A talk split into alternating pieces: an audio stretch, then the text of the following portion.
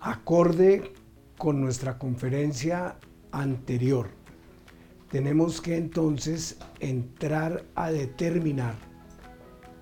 lo que debe entenderse por la Constitución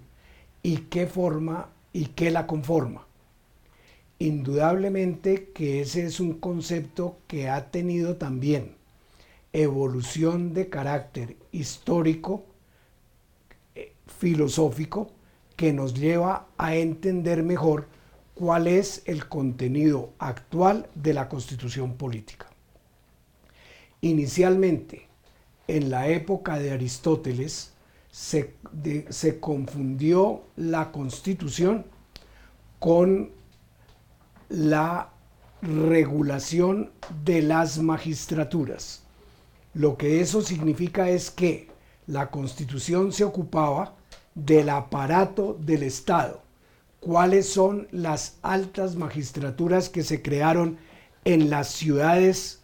griegas que fueron Estado-ciudad, como Atenas, Espartas, Esparta, Tebas, Macedonia. Y en ese sentido, lo que importaba era, en definitiva, quiénes, cuáles son las magistraturas, cuál es el contenido de ellas y cuáles son entonces las autoridades que se daban esas, esos estados-ciudad. En esas condiciones, la humanidad fue regida por ese concepto alrededor de la autoridad para entender la constitución, no solo durante la Edad Media, sino también durante toda la Edad Antigua, lo que significa que por cerca de 18 siglos de la era cristiana, pues se vino manteniendo así esa estructura, esa definición, esa concepción de lo que es la constitución. La situación varía, cambia por completo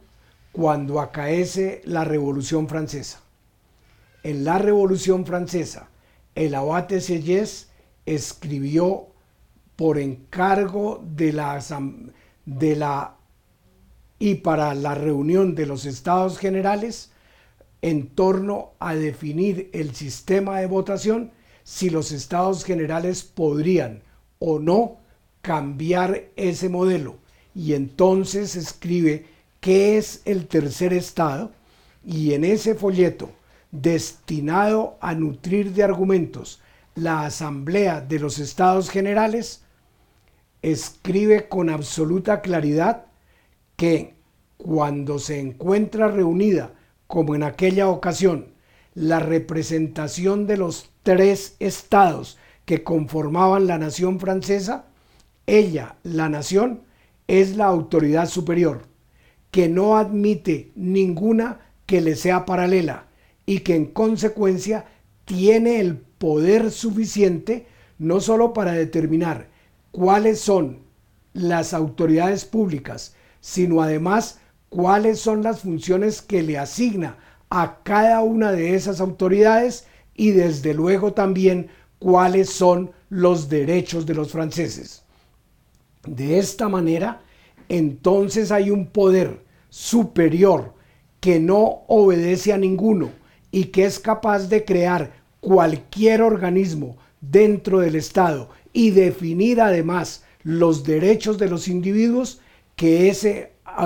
ese poder superior es lo que él denomina un constituyente primario, porque tiene la fuerza para dar la constitución, tiene la fuerza para definir los derechos, sin sujeción a ningún otro poder y sin poderes paralelos que le puedan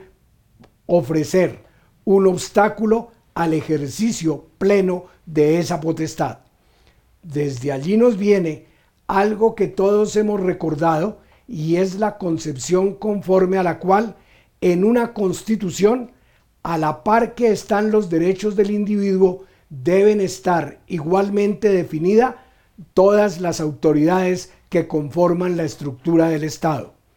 Definir cuáles son los derechos es lo que denominan los teóricos tanto como asignar cuál es el contenido dogmático de la Constitución.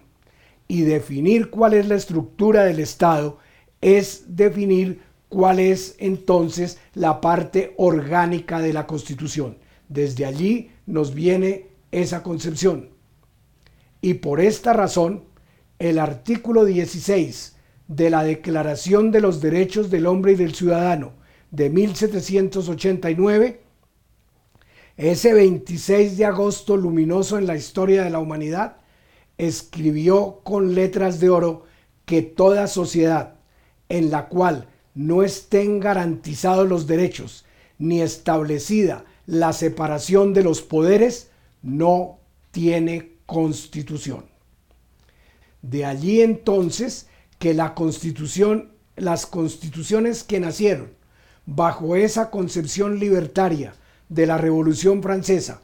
a partir de la constitución de 1791 de ese Estado francés, y las que siguieron su modelo, incorporen siempre lo que se ha llamado una tabla, un listado de derechos del individuo y luego sí la estructura del Estado. Eso conlleva necesariamente a pensar qué es más importante y entonces la solución se ha venido dando así. ¿Podríamos nosotros imaginar que hay constitución solamente con el establecimiento y la definición de cuáles son los derechos del individuo? Y entonces preguntaríamos, ¿y cuáles son las autoridades que nos los van a garantizar, que los van a hacer efectivos, que van a poner en movimiento toda la actividad del Estado para poderlo realizar. Quedaría faltando entonces la parte orgánica, aunque tuviéramos simplemente la parte dogmática. Y lo otro, si solo tenemos definidas las magistraturas del Estado y establecidas las magistraturas del Estado, el ciudadano del común podría preguntar, ¿y dónde están los derechos? ¿Para qué se crea la autoridad?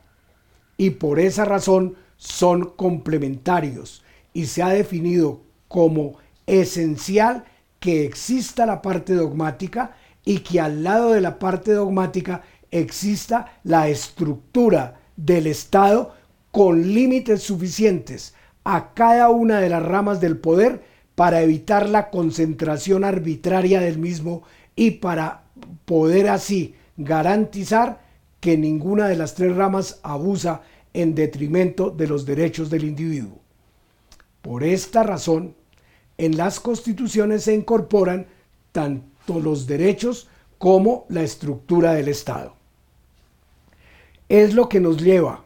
a entender mejor nuestra constitución, que siguiendo ese modelo que se hizo universal,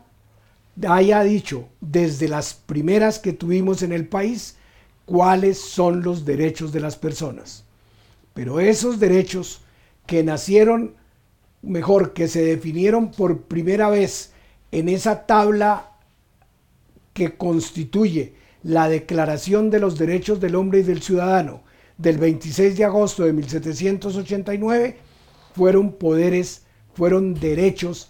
para el individuo, derechos para la persona, derechos que tuvieron como eje al individuo frente al inmenso poder sin límite y despótico que se ejercía por los, por los reyes, que eran la encarnación del sistema que se denominó de la monarquía absoluta,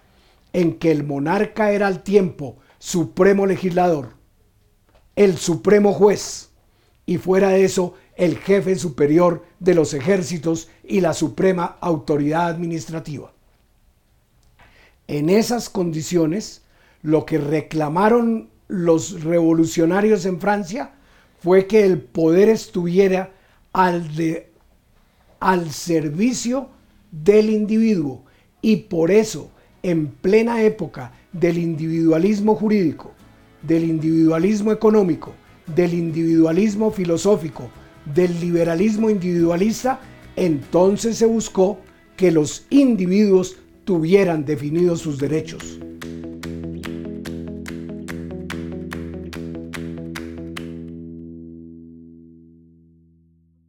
Alcaldía de Bogotá